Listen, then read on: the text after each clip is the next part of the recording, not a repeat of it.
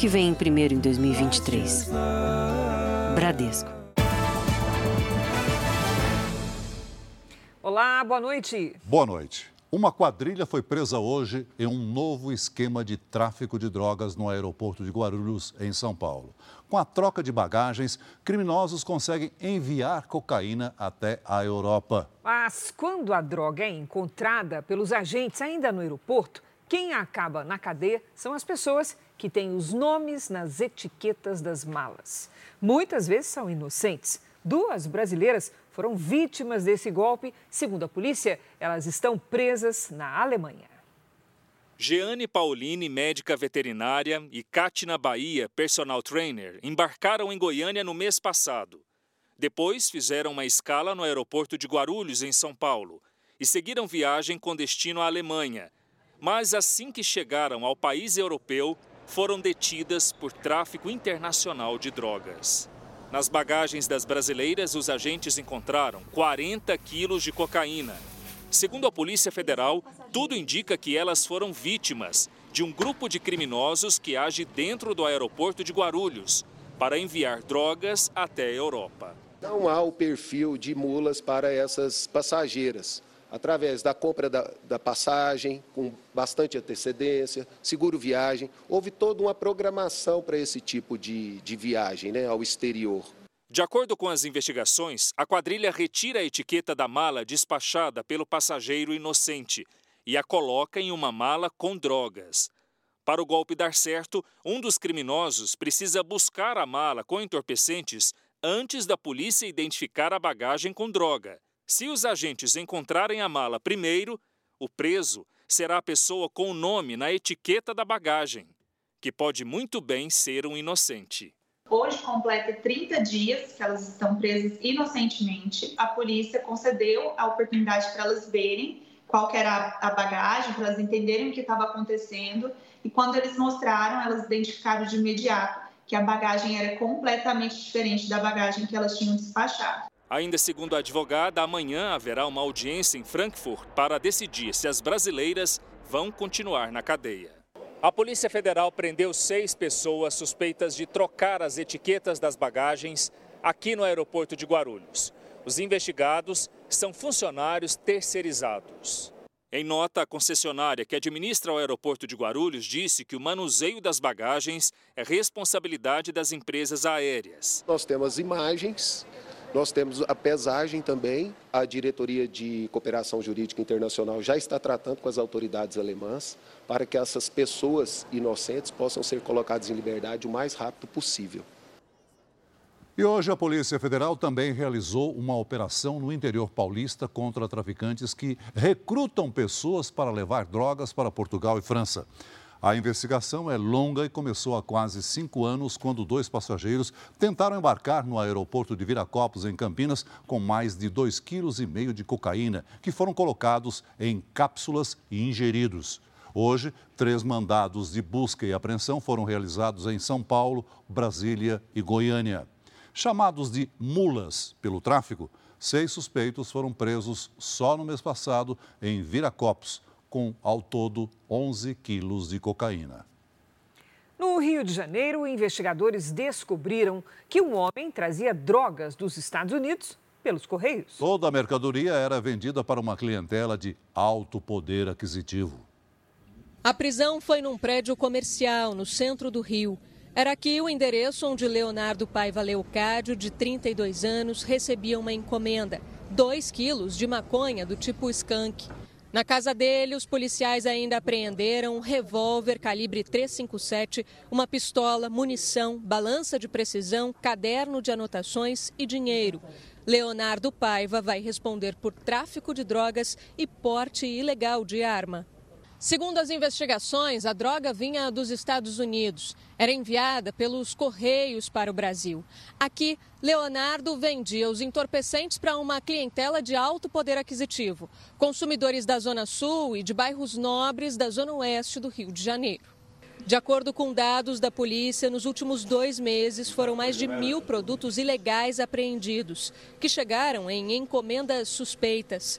Aparelhos de raio-x de última geração e cães farejadores têm sido decisivos nas operações conjuntas da Receita Federal e dos Correios. Todas essas encomendas que nós estamos pegando nos, nos Correios, nós estamos enviando para a Polícia Civil e a Polícia Civil está abrindo as investigações e mandando para os laboratórios que eles têm para poder identificar origem, remetente, destinatário, digitais e outros meios de prova.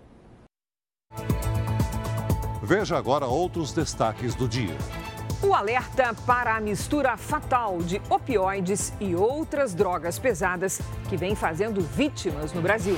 A lenta recuperação da jovem que sofreu uma parada cardíaca depois de cheirar pimenta. Governo Lula anuncia acordo para Congresso analisar medidas provisórias que criaram programas sociais. Defesa de Jair Bolsonaro entrega terceiro conjunto de joias presenteadas pela Arábia Saudita. Nos Estados Unidos, ex-presidente Trump se torna réu em caso criminal e se declara inocente.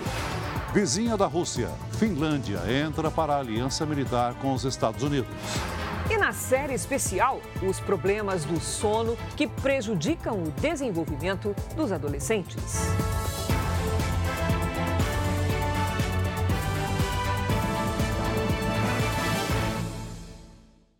Oferecimento: Bradesco. Renegocie suas dívidas com condições especiais.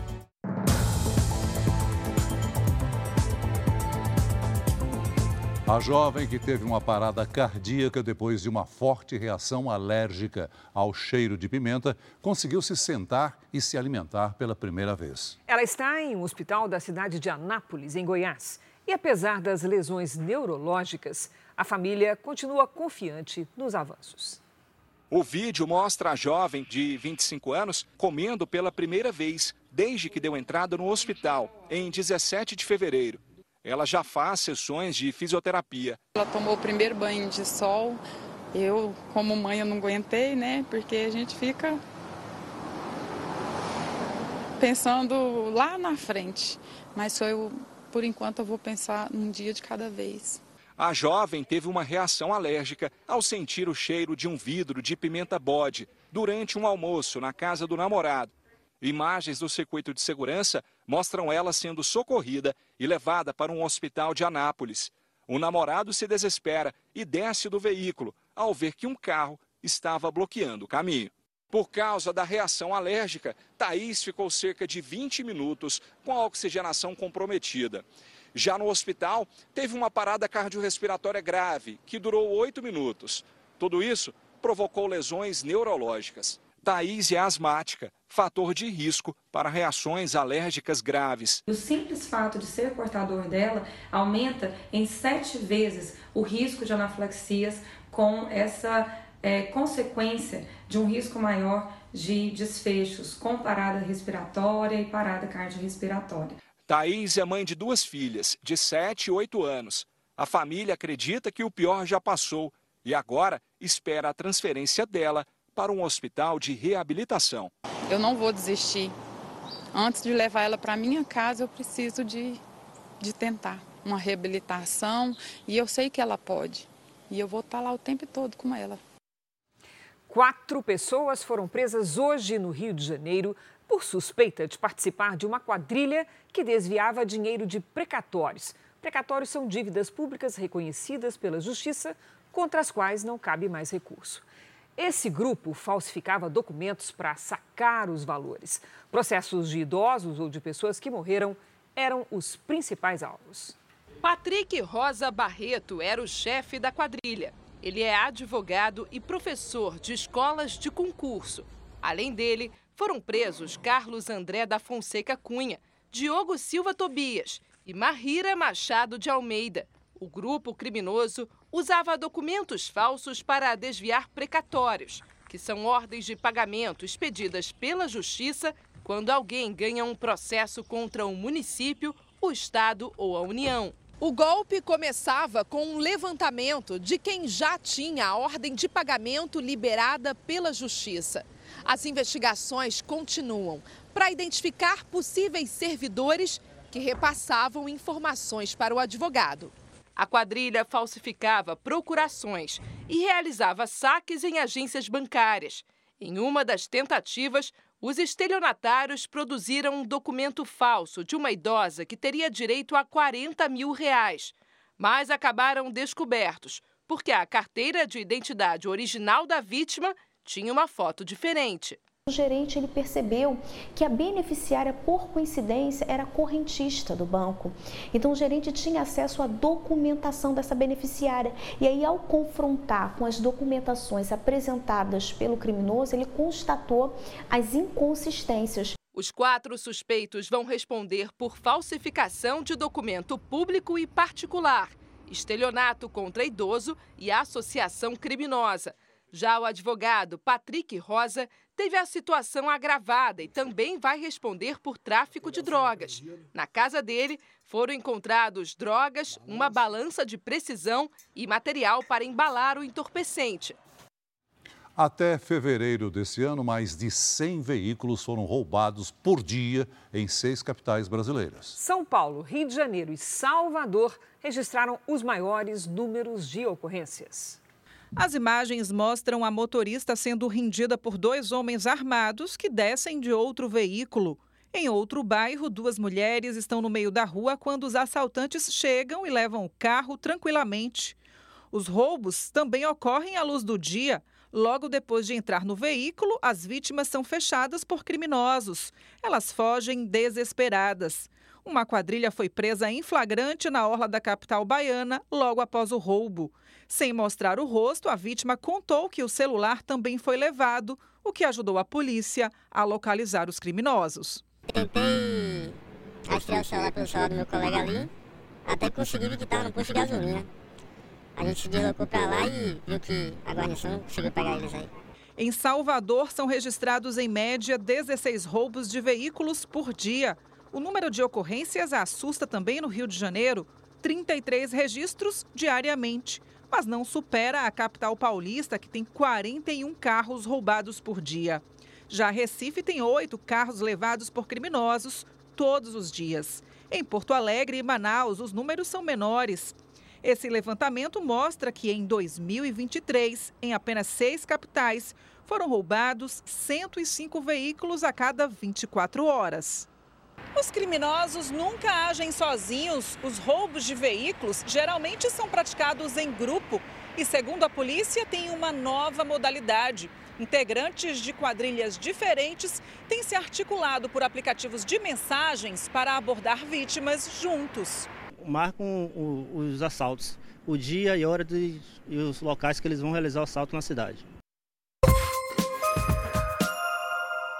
A Justiça de São Paulo mandou apreender o passaporte e suspender a carteira de habilitação de Marcelinho Carioca. O ex-jogador deve 143 mil reais a um hospital da capital paulista. O valor é atualizado já que a dívida é de 2007, quando a mãe dele ficou internada para tratar um câncer. Marcelinho pode recorrer da decisão. Quatro pessoas de uma torcida organizada foram presas por estarem envolvidas na agressão a um frentista em Goiânia. O caso ocorreu em 20 de março, quando o funcionário do posto de combustíveis tentou separar uma briga entre torcidas. Um policial militar foi preso hoje numa operação da Polícia Federal contra integrantes da maior milícia do estado do Rio de Janeiro. As investigações apontam que ele era o responsável por conseguir armas para a facção criminosa. Os agentes apreenderam materiais como carregadores de pistolas no alojamento do PM. Segundo a Organização Mundial da Saúde, o Parkinson atinge mais de 8 milhões e meio de pessoas no mundo inteiro. Em abril é o mês dedicado à conscientização sobre este assunto. Hoje, no Dia Nacional do Portador de Parkinson, o nosso colega, o repórter André Tal, que também enfrenta a doença, mostra como os pacientes podem ter uma melhor qualidade de vida.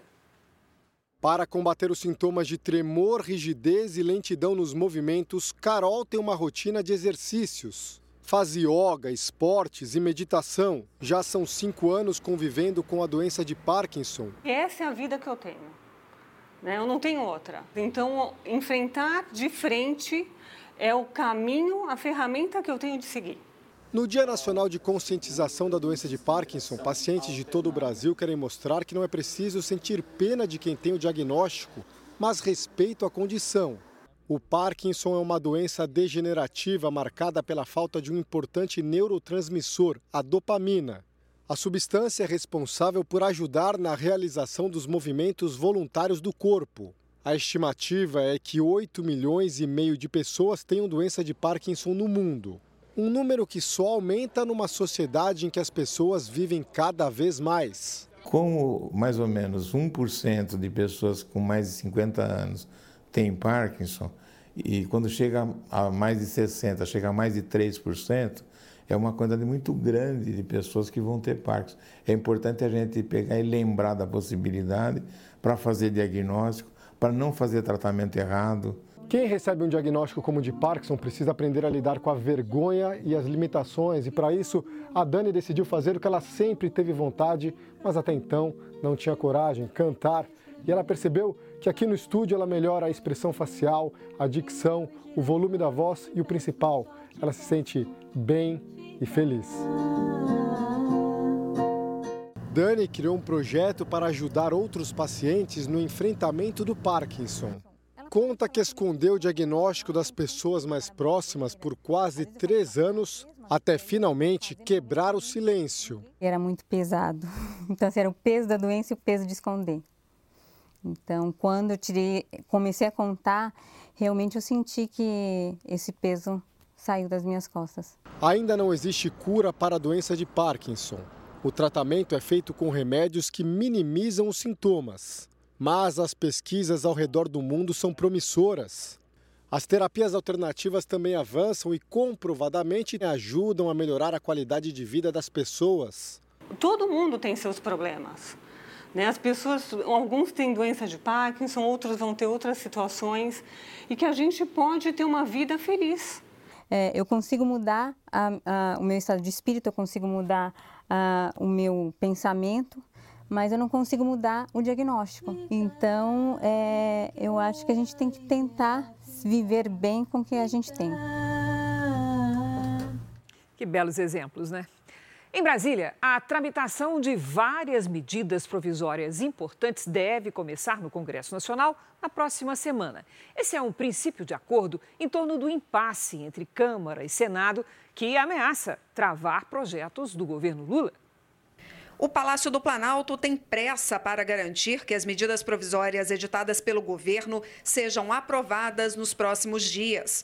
Até agora, foram três MPs que tratam de diversos assuntos, da criação de novos ministérios à recriação de programas como Minha Casa Minha Vida e o Bolsa Família. As medidas provisórias têm força de lei, mas só valem por 120 dias e, por isso, precisam ser aprovadas por Câmara e Senado ou perdem a validade. O Planalto conta com o apoio do Congresso. Segundo o ministro de Relações Institucionais, Alexandre Padilha, na próxima terça-feira serão criadas quatro comissões mistas, ou seja, participam delas deputados e senadores. Ao todo, seis comissões devem ser instaladas, porque alguns assuntos podem ser tratados juntos, como Bolsa Família e Auxílio Gás. Conseguimos construir, desde a semana passada, esse acordo que consideramos um acordo satisfatório para garantir a votação dos conteúdos, que é aquilo que o governo vinha trabalhando desde o começo. Nós vamos aprovar todos os conteúdos, então os 12 12 MPs, vamos trabalhar para a aprovação dos conteúdos de todas elas e priorizando como instalação de comissão mista aquelas que os parlamentares querem debater mas o assunto não está 100% resolvido. A articulação política do governo vai ter que entrar em campo para resolver o impasse em relação à quantidade de deputados e senadores nas próximas comissões que serão criadas. Deputados querem ter direito a mais cadeiras que os senadores mas o Senado não concorda. Além de estar de olho no Congresso Nacional, o presidente Lula também quer continuar estreitando os laços com os militares. Hoje, ele recebeu no Palácio do Planalto oficiais generais recém-promovidos. O evento, que num primeiro momento seria fechado, também contou com a presença do ministro da Defesa, José Múcio, e dos chefes das Forças Armadas. E reforçou o desejo do presidente de continuar se aproximando de militares do alto escalão. O ex-presidente Jair Bolsonaro devolveu hoje o terceiro conjunto de joias que recebeu de presente da Arábia Saudita. As joias foram entregues por um dos advogados de Bolsonaro nessa agência da Caixa Econômica Federal em Brasília. A devolução foi determinada pelo Tribunal de Contas da União. O advogado do ex-presidente não falou com a imprensa. Entre 2019 e 2022, a Arábia Saudita deu ao então presidente Bolsonaro três conjuntos com joias. Um deles em posse de um auxiliar do ex-ministro de Minas e Energia, Bento Albuquerque, foi retido no aeroporto de Guarulhos. Os outros dois foram devolvidos. Os objetos não foram declarados como presentes de Estado, mas, pelo alto valor, não podem ser incorporados ao acervo pessoal do ex-presidente. Amanhã, Jair Bolsonaro vai depor à Polícia Federal sobre o caso. O ministro da Educação, Camilo Santana, confirmou hoje que vai suspender a implementação do novo ensino médio. O governo vai publicar uma portaria para interromper o processo, enquanto discute o assunto com o Congresso, os estados e entidades da sociedade civil. O Enem desse ano não será afetado. Pelo que estava programado, o novo ensino médio deveria entrar em vigor até o ano que vem. A ministra do Planejamento, Simone Tebet, afirmou hoje que a reforma tributária é mais importante do que as novas regras fiscais apresentadas pelo governo na semana passada. Nas palavras da ministra, o chamado arcabouço fiscal é a bala de bronze e a reforma tributária é a única bala de prata capaz de diminuir a desigualdade no país. Tebet também afirmou que o texto final das novas regras fiscais deve ficar pronto ainda esta semana, mas que cabe ao ministro da Fazenda, Fernando Haddad, decidir a data de enviá-lo ao Congresso. O ex-presidente dos Estados Unidos, Donald Trump, se tornou réu por 34 acusações criminais em torno de um mesmo crime. Todas as, essas acusações envolvem a suposta tentativa de comprar o silêncio de uma atriz de filmes adultos, com quem Trump teria tido um relacionamento extraconjugal. O ex-presidente se declarou inocente em um tribunal de Nova York. Ao sair da Trump Tower, residência de Donald Trump em Nova York, o político acenou para a multidão. Nos arredores da corte, aglomeração para registrar a chegada. Bem em frente ao tribunal, uma praça inteira foi tomada por manifestantes. E nós temos aqui dois grupos. Do lado de lá, aqueles que apoiam o ex-presidente Donald Trump. E aqui desse lado, fazendo muito barulho, aqueles que querem que ele seja julgado. A polícia tentou organizar essa praça de forma a criar uma manifestação pacífica e colocou muitas grades para evitar o confronto entre os manifestantes. Trump entrou no prédio e na audiência se declarou inocente das 34 acusações, mas não deu mais declarações perante o juiz. O crime é um só: falsificar registros de negócios. Na prática, é como se o ex-presidente tivesse cometido o mesmo crime diversas vezes, e o número de acusações conta para uma eventual formação da pena. Trump teria registrado como serviços jurídicos o pagamento feito a um advogado para que ele supostamente comprasse o silêncio da atriz pornô Stormy Daniels. A pena, em caso de condenação, é de até quatro anos de prisão por acusação. Mas ela pode ser substituída por outro tipo de penalidade. E como o ex-presidente é réu primário, especialistas acham difícil que ele venha a ser preso. O promotor de Nova York vai tentar convencer o júri de que a declaração falsa de pagamento serviu para beneficiar Trump nas eleições e, por isso, há um crime eleitoral. Mas neste caso, é a Justiça Federal e não a Justiça de Nova York que poderia processar o ex-presidente. Trump tem dito que considera o processo uma perseguição política com finalidade eleitoral ele é pré-candidato à presidência nas eleições do ano que vem. O fato de ser processado não o impede de concorrer. Esse especialista em política internacional acredita que as acusações podem até alavancar a popularidade de Trump. O fato do Trump sofrer uma acusação que é extremamente frágil do ponto de vista criminal faz com que o Trump apareça como vítima para a sociedade americana de uma perseguição. O estado de Nova York é tradicionalmente democrata, rival do Partido Republicano do ex-presidente. Você vai ver a seguir. Pesquisadores concluem estudos sobre o cérebro do boxeador Éder Joffre. Aumenta o consumo de opioides misturados a outras drogas em São Paulo. Receita Federal apreende mais de 5 milhões de reais em vinhos contrabandeados do Chile e da Argentina. Na série especial, os vilões do sono dos adolescentes.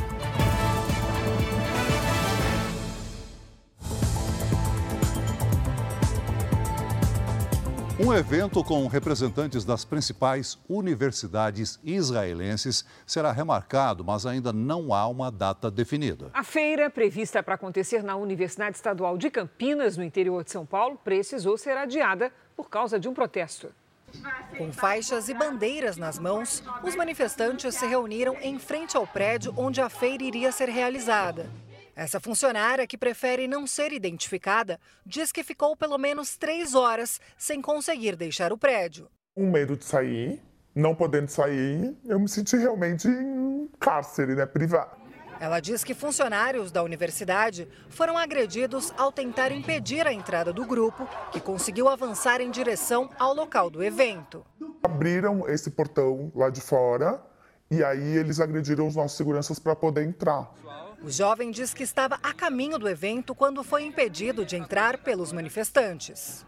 Eram manifestantes é, falando palavras de ódio contra Israel, é, gritando. O convite para a feira das universidades israelenses foi enviado aos alunos da Unicamp. Alguns estudantes avisaram a Federação Árabe Palestina, que pediu à reitoria da universidade o cancelamento do evento. A quarta edição da feira reuniria representantes das principais universidades israelenses. O objetivo do encontro era esclarecer dúvidas de alunos brasileiros que têm interesse de estudar em Israel. Por causa dos protestos, os organizadores decidiram remarcar o evento. Ainda não há uma data definida. A reitoria da Unicamp ressaltou o direito de manifestação, mas de forma pacífica e sem impedir as atividades acadêmicas. A Federação Israelita de São Paulo repudiou a ação dos manifestantes. Isso é lamentável, é inadmissível. Uma manifestação violenta que acuou todos os expositores por mais de três horas, uma manifestação que agrediu os seguranças que estavam fazendo a proteção dessa feira. Isso nós não podemos admitir.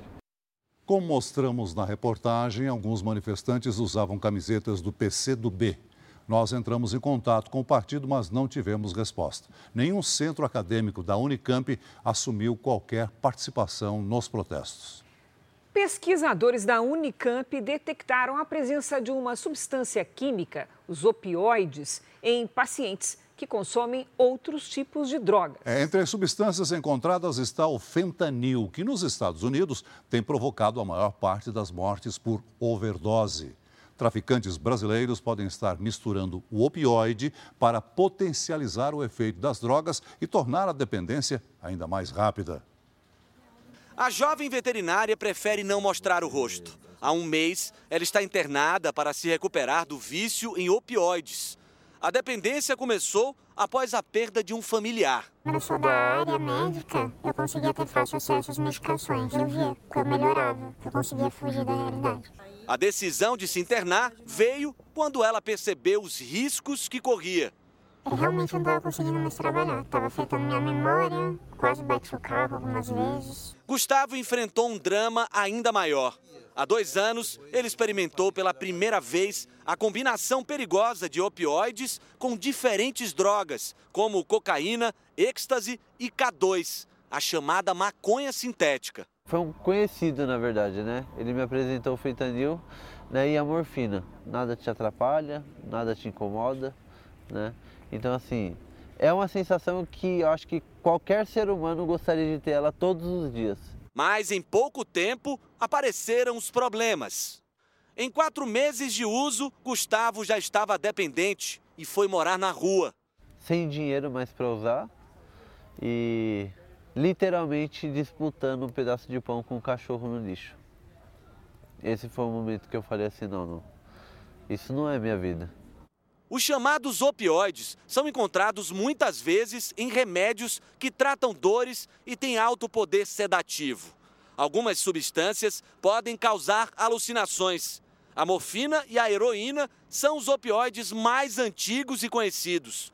Mas outras substâncias vêm conquistando usuários. O fentanil é uma delas. Ele é 50 vezes mais viciante que a heroína e 100 vezes mais forte que a morfina. Autoridades de saúde dos Estados Unidos estimam que a droga mata por ano 70 mil americanos por overdose. A mistura de opioides com outras drogas pode ser fatal. Se utilizados com cocaína, o efeito pode ser potencializado, então a pessoa pode ter ainda mais alucinações, é, coração acelerado. Com a K2, que é a maconha sintética, também tem esses efeitos potencializados. Pesquisadores aqui da Unicamp analisaram nos últimos três meses casos de pacientes que foram internados por uso abusivo de diferentes drogas, como K2, LSD e cocaína.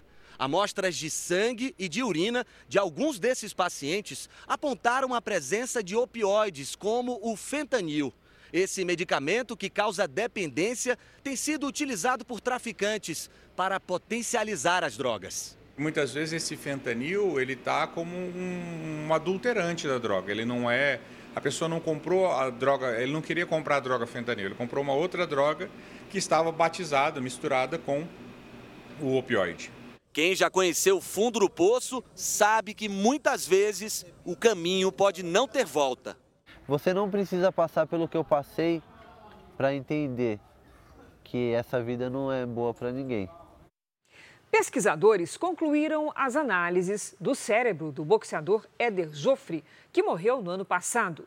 O pugilista decidiu doar o órgão para que fossem estudados os efeitos de traumas frequentes na cabeça de atletas. O estudo foi feito na Universidade de São Paulo, onde fica o único banco de cérebros da América Latina. Na necropsia foi confirmado que Éder Joffre sofria de encefalopatia traumática crônica, doença que atinge principalmente pugilistas. Os atletas recebem repetidos traumas na cabeça por anos seguidos. Você tem uma atrofia, tá? Uma atrofia no cérebro todo, que faz parte da encefalopatia traumática crônica, é uma doença degenerativa, progressiva, em que o cérebro vai murchando. Os principais sintomas da doença começaram a aparecer em 1996. Na época, segundo a família, o lutador foi diagnosticado com Alzheimer. Foram quase 15 anos fazendo um tratamento errado. Ele tomava 14 comprimidos por dia. Os comprimidos faziam efeitos contrários, né?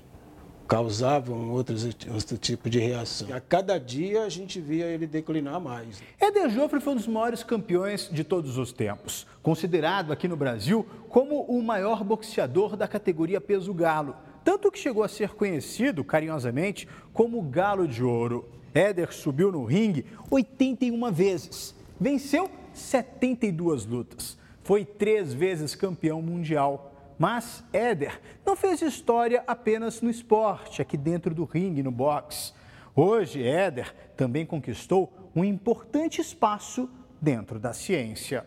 O boxeador era doador de órgãos e avisou a família que gostaria de deixar o cérebro para ser estudado. O meu pai ele já tem isso desde a época do pai dele, que sempre falou, né, ajudar o próximo sempre que fosse possível. Foram seis meses de estudo e os pesquisadores conseguiram identificar as diferentes fases da doença e como a encefalopatia traumática avança. O resultado deve ajudar a tornar o diagnóstico mais rápido e preciso e, assim, melhorar o tratamento. Ou não achar que é um diagnóstico só depois que a pessoa morre. E dar oportunidade para essas pessoas que se suspeita desse diagnóstico serem tratadas da maneira mais adequada possível. O legado de um campeão que vai muito além do esporte. A polícia e a Receita Federal apreenderam uma grande quantidade de vinhos sofisticados contrabandeados de países da América do Sul. Os rótulos eram comercializados no Brasil por valores bem abaixo dos de mercado. São 9 mil garrafas distribuídas em 2 mil caixas, algumas personalizadas. Dentro delas, vinhos caros, e muito caros. Alguns vinhos que a gente conseguiu é, identificar que o valor aproximado de venda era de 10 mil reais. Os rótulos vinham da Argentina e do Chile. Entravam pela fronteira em Santa Catarina e Rio Grande do Sul e chegavam até o Rio de Janeiro. O fluxo de carga passou a aumentar na pandemia e gerou suspeita das autoridades. Fiscalizando essas empresas, a Receita Federal descobriu que elas vendiam os vinhos, mas não tinham registro de compra e nem o certificado do Ministério da Agricultura, Pecuária e Abastecimento. Nessa situação, a gente já desconfia de cara, porque muitas dessas empresas eram sediadas na fronteira do país. A gente desconfiava que esses bens entravam pela fronteira seca trazendo é, mercadorias de, da Argentina sem o pagamento dos tributos devidos. A investigação da Receita e da Polícia Federal identificou oito empresas aqui no Rio que ofereciam esses vinhos em redes sociais. Tudo isso sem nota fiscal ou qualquer tipo de documento de importação. O não pagamento de impostos deixa esses vinhos com preços atrativos ao consumidor. Esse rótulo aqui, por exemplo, é oferecido no mercado formal, ou seja, das lojas legalizadas, a R$ 1.300 a garrafa. Nas empresas fiscalizadas pela Receita Federal, saía pela metade do preço. O valor total da apreensão é de 3 milhões e meio de reais e os tributos federais não pagos chegam a 700 mil reais. A vantagem financeira obtida com a sonegação tornava a competição desleal entre as empresas investigadas e aquelas que obedecem à lei. Além das multas, os responsáveis vão responder pelos crimes de descaminho e contra o consumidor. Os vinhos também serão analisados em laboratório. Vai ser levado para a perícia. Existe uma desconfiança de que havia uma mistura de produtos de qualidade com produtos de qualidade mais baixa para fazer revenda. A Finlândia se tornou integrante da Organização do Tratado do Atlântico Norte, a OTAN. A aliança militar passa a reunir 31 países, entre eles os Estados Unidos. Pelas regras do bloco, qualquer membro será defendido pelos outros em caso de ataque. A Finlândia faz fronteira com a Rússia.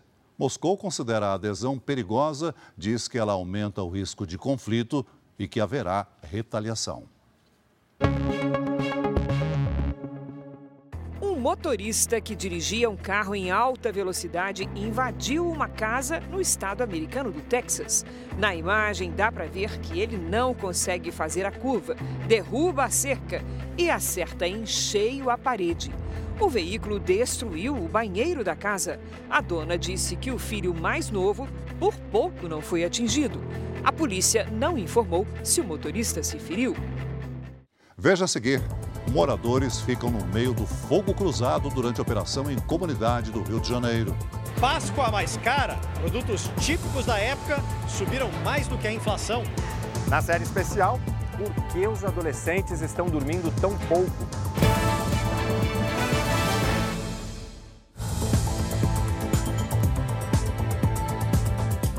A menos de uma semana da Páscoa, o consumidor precisa ficar atento com o preço dos alimentos típicos dessa época. Tá fácil não, hein, Celso? O bacalhau, por exemplo, já subiu 10%.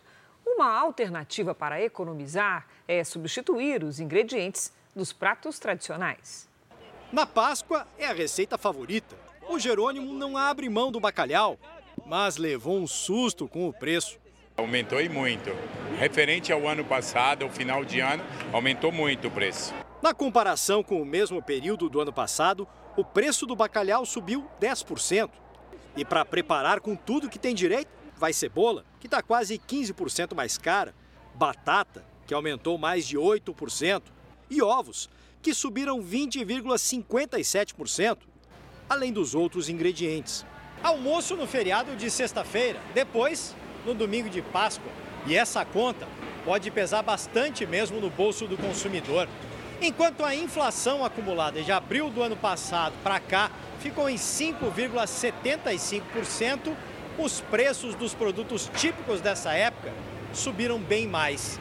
Para aproveitar esses dias com a família, sem gastar demais, o jeito é procurar alternativas. Alguns peixes subiram menos. Opções como a curvina e a merluza. A cozinheira Renata dá uma outra sugestão, uma muqueca de tilápia. Com os ingredientes para três pessoas, sai por pouco mais de 30 reais. Depois de 20 minutos no fogo, o prato está pronto. Acredito que vai passar tranquilamente por todos os paladares que as pessoas vão gostar, é, é muito mais em conta, você consegue alimentar mais pessoas, então para quem tem uma família grande é uma opção muito melhor e até sobra para outro dia para poder comemorar um pouquinho mais. Para quem ainda não sabe o que preparar, este economista tem uma dica. Mais perto da Páscoa, os preços até podem diminuir um pouco. Se as vendas de Páscoa forem melhores do que o esperado, talvez você não encontre mais produto na mesa. É o risco que você corre. Mas se as vendas foram pouco piores, o estoque desse comerciante vai estar lá e ele vai querer se livrar disso o mais rápido possível. Portanto, ele vai abaixar o preço desses produtos. Então, pode se dar bem. Um helicóptero da Marinha avistou um barco no meio do Rio Negro, na região amazônica. Uma mulher acenava para os militares.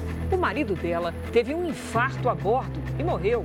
Ela ficou à deriva por vários dias porque não sabia pilotar a embarcação e precisou ser resgatada. Olha, não para de chover no Nordeste. Cidades do Maranhão já registraram metade de toda a chuva esperada para o mês de abril em apenas quatro diazinhos. Vamos conversar com a Lidiane Sayuri. Oi, Lid, está longe de passar essa temporada de chuvas por lá? Tá sim, viu, Cris? Boa noite para você. Oi, Celso, muito boa noite. Boa noite a todos. Esse acumulado de nuvens que cobre o norte e o nordeste do país só deve se dissipar na segunda quinzena de abril. Por isso, todas as áreas em destaque aqui no mapa merecem atenção nos próximos dias. A chuva não para e o risco de alagamentos e deslizamentos é alto. No litoral do Nordeste, entre o sul da Bahia e o Rio Grande do Norte, os temporais ganham força a partir de amanhã. Enquanto isso, no Sudeste, uma frente fria bem afastada no oceano espalha nuvens carregadas por todo o Brasil central. Do Rio Grande do Sul até o Paraná, pancadas à tarde. Nas áreas claras do mapa, tempo firme. Em Florianópolis, máxima de 28 graus. No Rio de Janeiro, faz 32. Em Goiânia e no Recife, 29. E até 35 em Boa Vista. Tem alerta para o fim de semana. Risco de deslizamentos entre o norte de Santa Catarina e o sul do Rio de Janeiro. Tempo Delivery. O Otávio quer saber se vai chover bastante este mês na cidade de Flores e Goiás. Opa! Otávio, a chuva aos poucos perde força em abril, mas ainda assim vai superar a média do mês. Nesta quarta, pancadas à tarde e máxima de até 30 graus. O Delano é de Uberaba, Minas Gerais. Delano aqui na nossa tela, quarta-feira de muito sol e pouca chuva, com máxima de 32 graus para você. A partir de quinta, as pancadas ficam mais intensas e se espalham. Participe você também do Tempo Delivery pelas redes sociais com a hashtag você no JR. Cris Celso. Valeu, Lid. Até amanhã, Lid. Moradores ficaram no meio de um tiroteio durante uma operação policial na comunidade do Fubá, na zona oeste do Rio de Janeiro. Facções rivais disputam o domínio do tráfico de drogas na região. A principal via de acesso ao bairro chegou a ser interditada. Dois suspeitos foram baleados. A Assembleia Legislativa de Minas Gerais aprovou um aumento de quase 300% no salário do governador do estado, Romeu Zema, do Novo. O salário do governador deve passar de R$ 10.500 para R$ 41.800 até 2025. Servidores da educação protestaram. O projeto ainda precisa passar por uma segunda votação. A Polícia Rodoviária Federal encontrou 58 quilos de cocaína escondidos na carroceria de uma caminhonete. O flagrante foi durante uma blitz de rotina em Feira de Santana, na Bahia. Um casal foi preso em flagrante.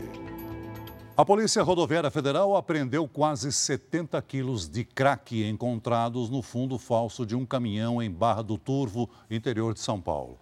Os agentes desconfiaram do motorista em uma abordagem de rotina na rodovia Regis Bittencourt. Eles não encontraram nada durante a revista no compartimento de carga, mas perceberam que o fundo do baú era falso. A droga estava dividida em tabletes e tinha como destino a cidade de Embu das Artes, na região metropolitana da capital paulista. Um dos aspectos mais importantes de se dormir bem é prolongar a vida. Especialistas alertam as dificuldades com o sono podem começar bem antes da velhice, ainda na adolescência. E hoje, na série do Jornal da Record, como a insônia aflige estudantes e a importância de ficar longe do celular na hora de ir para a cama.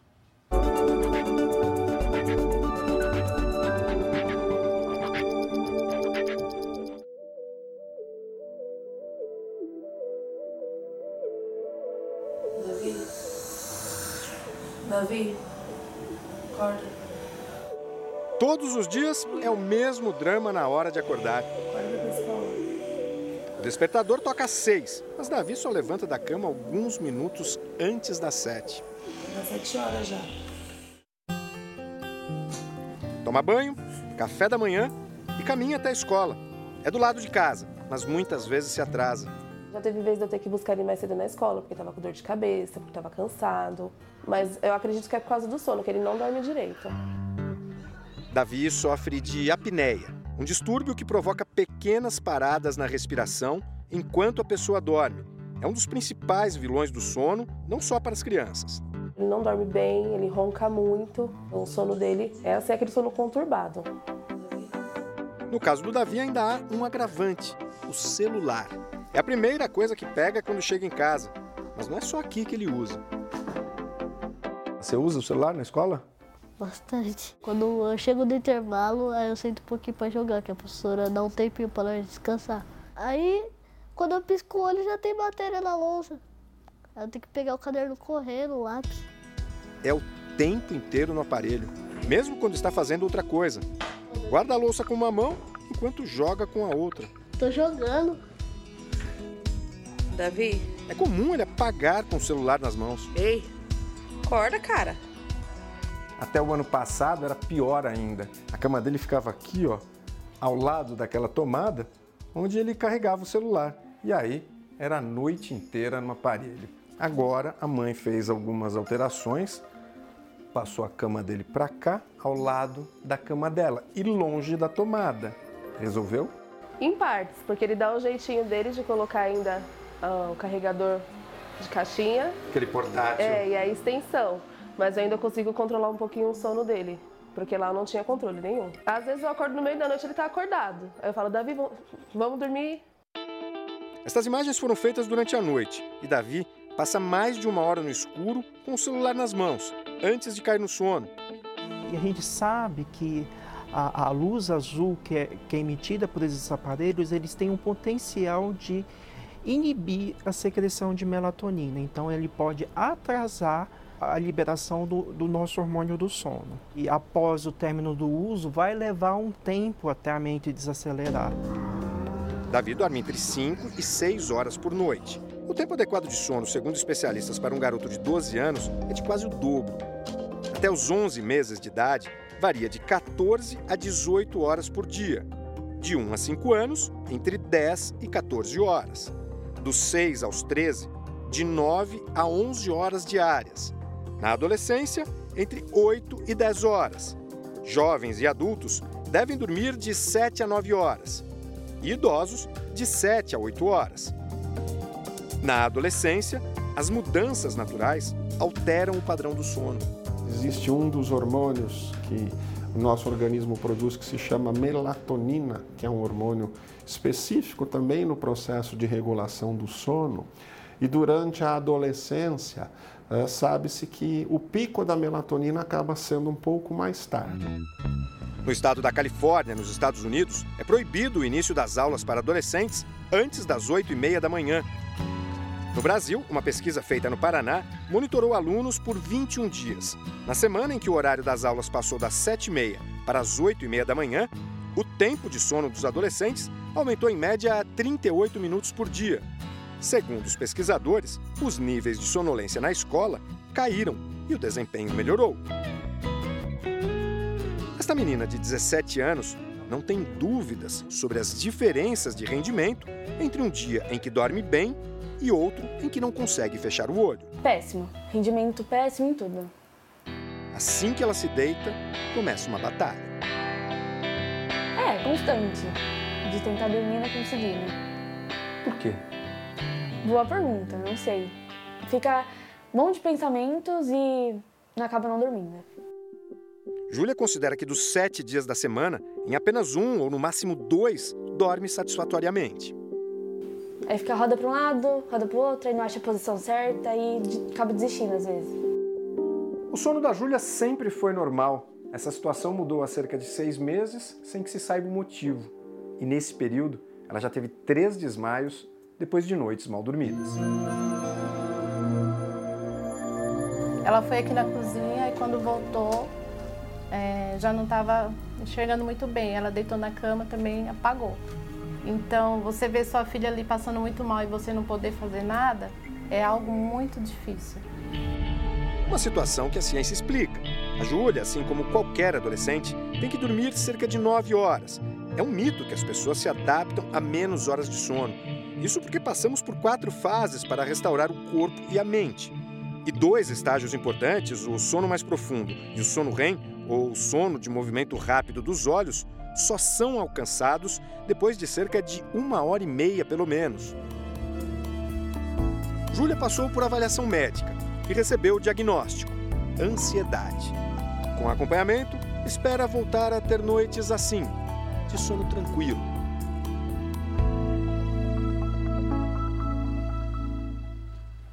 O Jornal da Record de hoje termina aqui. Essa edição na íntegra e também a nossa versão em podcast estão no Play Plus e em todas as nossas plataformas digitais. E à meia-noite e meia tem mais Jornal da Record. Você fica agora com Jesus.